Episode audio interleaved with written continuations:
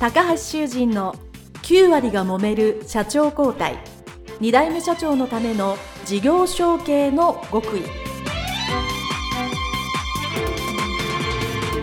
この番組は2代目社長専門経営コンサルタント高橋修人が経営に悩んでいる2代目社長や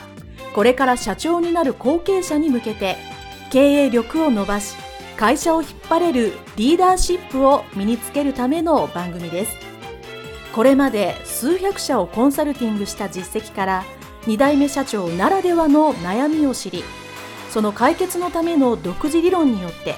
2代目社長もまた従業員も幸せに仕事ができることを目指した内容です。皆さんこんにちは。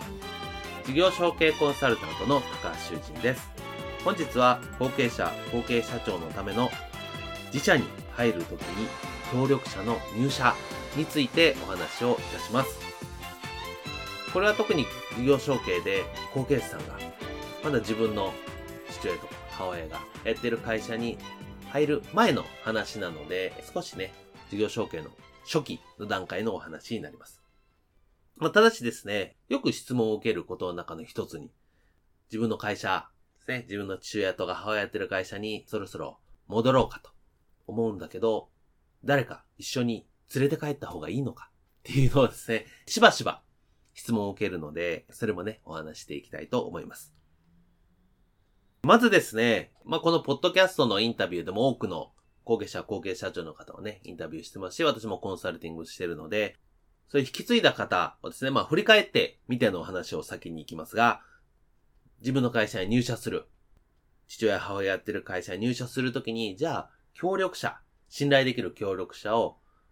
連れて帰った人と連れて帰らなかった人っていうのがいるわけですよね。まずこの部分から行きましょ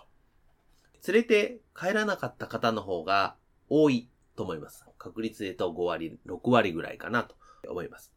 まあ、これはあのい、いろんな諸々の需要があるんですけど、一番多いのはですね、これ私もそうだったんですけど、自分の父親がやってる会社に入るのを、決意覚悟を持って、俺はこの会社を引き継ぐんだと思って、そこまで深く考えずに入社してるという方が多い。まあ、なんか頼まれたし、たまたま、そう人生のね、転機で、とりあえず一旦、親父も言ってるから、この会社に入って、将来でもやりたい仕事があるからそっちに転職しようかな、みたいですね。特に若い、まあ、20代で会社に戻るような場合はですね、そういう方意外に多いですね。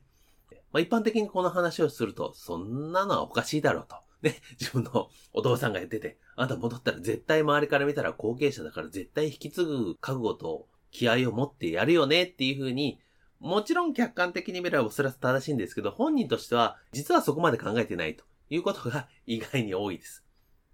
まあ、特に若い場合。まあ、これが35前後ぐらいであればね、やっぱもう人生設計を考えて、まあこれからの人生どうしようかっていう考える方であれば、じゃあこれは引き継がにはならんとなるとどうしようかっていうふうにまあ考えるわけですけど、その協力者をね、一緒に入社させなかった人の半分ぐらいはですね、そこまで詳しく考えて、とりあえず一旦帰ろうかと。その後また考えたらいいわと思っています。これの要因の一つとして、自分の父親、もしくは母親やってる会社がですね、まあ、よく知らないと。入社する前にね、一応両親がやってるからなんとなく何業をやってるのは知ってるけど、その中身がどうで、どういう仕事で、どういう感じで仕事してるかっていうのは、やっぱわかんないわけですよね。そもそも説明もあんまりないし。ね、普通に転職活動やれば、入社する前にですね、転職活動の時にはこの会社はこういうので、売り上げこれぐらいで、給料がこれぐらいで、まあ、こういう仕事内容で、あ、こういうことするんだっていうのはですね、当然こちら、転職者も調べるし、会社側も説明ありますけど、まあ、事業承継でね、その親子の場合と、そんな話全然ないですね。私もほとんどなかったです。ね。えー、小売業やってるからお前やれよ、みたいなですね。そんな流れでしたし、給料もですね、あの、入ってから知るみたいなことがですね、多分これを聞いてる後継者の皆さんはですね、うん、あるあるな話だと思います。なので、お互いそこまでちゃんと考えてない。っていうのがね、あるので、実際その協力者を入社させずに会社に入るっていう場合がありますね。もう一つは、え協力者に一緒にあの入社してほしいなと、覚悟を決めて戻られる方でも、まあそういう適任の方がいらっしゃらなかったっていう場合、当然それもあると思います。次にですね、協力者と一緒に入社した場合ですね。これもしばしばありますね。なので、そういう方はやっぱり自分が会社を引き継ぐ。で、会社の内容もおそらく話したり、ある程度ね、経験があるので見て、あ、この会社を自分の会社で引き継いでやる場合、ちょっと自分一人では全部は無理だと。当然そうですよね。今の社長と同じことをやることはできないし、もしくは課題が見えるわけですから、これを全部自分で改善するのは難しい。誰か協力者がいると。冷静に考えれば、そういう考えに行き着くわけです。なので、じゃあ誰か信頼できる人を一緒に説得して、まあ、お願いして、会社に戻ろうというようにするわけです。この場合ですね、もちろんその、結局入社したけど、その方と、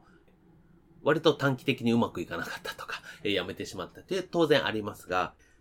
まあ大体ですね、まあ長く続くことが多いと思うんですけど、まあこれでもですね、実は二つパターンがあって、会社にその協力者の方が入って、そのまま今も長くずっといるパターンっていうのと、しばらく、まあ数年ですね、一緒にいるんだけど、その後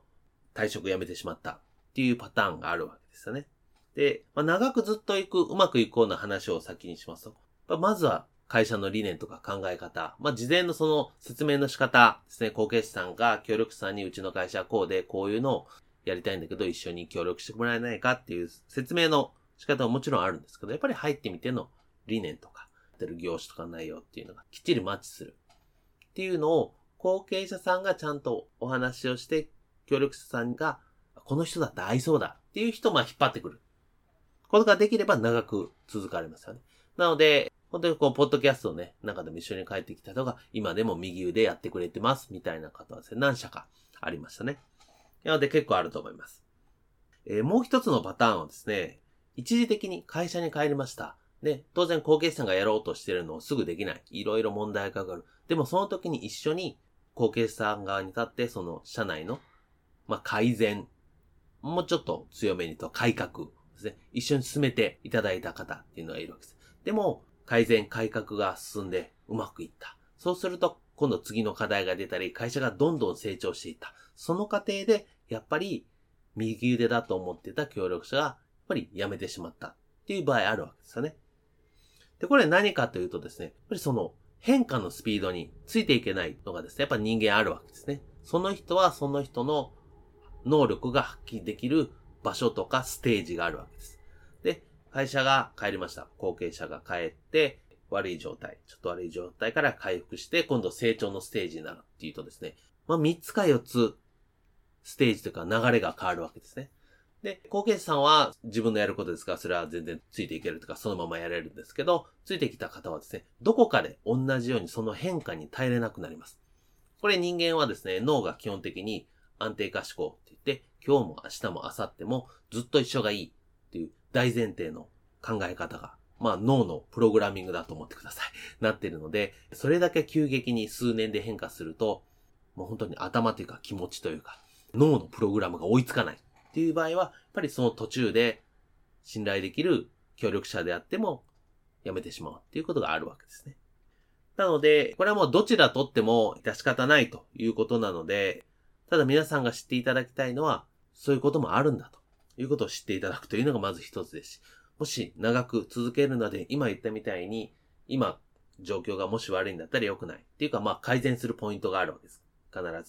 らそこを改善して、こういう風になって、こういう風なところまで。ですね、ビジョンとか夢とか目標を向けて、ここまで行きたいので、そこまで一緒に頑張ろうっていう、最初にその設定をしておけばですね、この途中で辞める確率がぐっと減りますので、ぜひね、そういうのを、これを入社前に語るっていうのはなかなか難しいとは思うんですけど、でも逆に言うとそれを語れるぐらいまず入社する前に自分の会社、自分の父親、母親の会社をしっかり調べて、で、どこまで可能性があるか、そして自分はどうしたいのかっていうのをですね、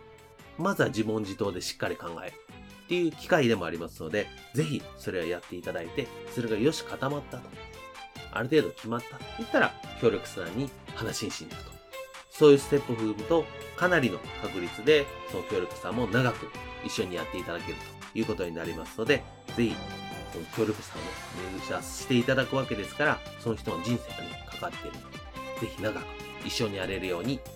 やっていただきたいと思います。はい。それでは今回はですね、後継者、後継社長のための自社に入るときに協力者の入社について、についてお話をいたしました。どうもありがとうございました。